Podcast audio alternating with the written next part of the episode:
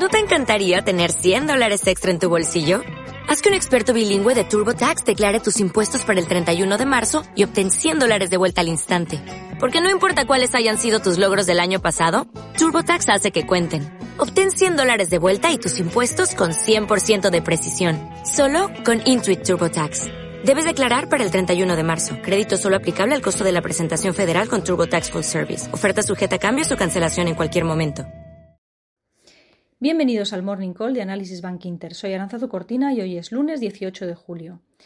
Los mercados comienzan la semana con un tono un poco más positivo de lo que vimos la semana pasada por eh, las declaraciones el pasado viernes de Bullard en la que dejaba entender que prefería una subida de 75 puntos básicos. Recordar que la semana pasada habíamos visto tensiones inflacionistas en Estados Unidos con un IPC eh, por encima del 9% y precios industriales por encima del 11% y eso hizo que el mercado comenzase a descontar que la subida de la Fed a finales de este mes podía llegar hasta los 100 puntos básicos.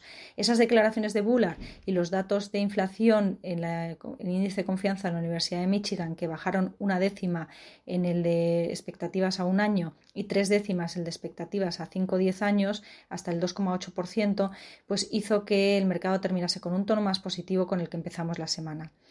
En cualquier caso, las claves de esta semana desde nuestro punto de vista son tres. La primera y principal es el BCE, con la atención en dos, en dos frentes. ¿no? Uno es el importe de la subida de tipos entre 25 y 50 puntos básicos y el segundo, y igual de importante, es el mecanismo antifragmentación. En segundo lugar, tenemos todavía el tema del gasoducto Nord Stream 1, que debería finalizar su mantenimiento esta semana. Y en tercer lugar, tenemos el tema de los resultados empresariales. Comenzando con el evento principal de la semana, que es el tema del BCE, en principio el mercado está descontando que el BCE va a seguir con su hoja de ruta, que es subir 25 puntos básicos esta semana y 50 en septiembre. Sin embargo, es verdad que las actas del BCE sorprendían ya con un debate eh, sobre las actas de la última reunión del 9 de junio, con un debate sobre la posibilidad de llegar a subir 50 puntos básicos en esta reunión. Y desde principios de junio hasta ahora, lo que hemos visto realmente es que la inflación ha sorprendido al alza, con una subida al 8,6% en el dato provisional de junio que mañana martes conoceremos el dato final, como la Comisión Europea la semana pasada revisaba al alza las expectativas de inflación para la zona euro al 7,6% este año y 4% para el año que viene y hemos visto como el euro se iba a la paridad con el dólar y además en Estados Unidos ha habido momentos en los que se ha descontado que la cuarta subida, que será la de finales de este mes, podría ser incluso superior a 75 puntos básicos, aunque esa expectativa se ha moderado en los últimos días. ¿no? Por tanto, no podemos descartar una subida eh, que, es la que el BCE sorprenda con una subida algo superior a los 25 puntos básicos, que es el escenario central. Pero como decíamos, tan importante como este entorno es el tema eh, de la definición del nuevo instrumento antifragmentación. Definir la capacidad, la flexibilidad y la duración es muy relevante por dos motivos, por el entorno de subidas de tipos de interés y también por el entorno de incertidumbre política en Italia. El resto de referencias macroeconómicas de la semana son menos relevantes. Quizá destacar los leading indicators el jueves en Estados Unidos y el viernes los datos de PMI anticipados preliminares para el mes de julio, tanto en la zona euro como en Estados Unidos.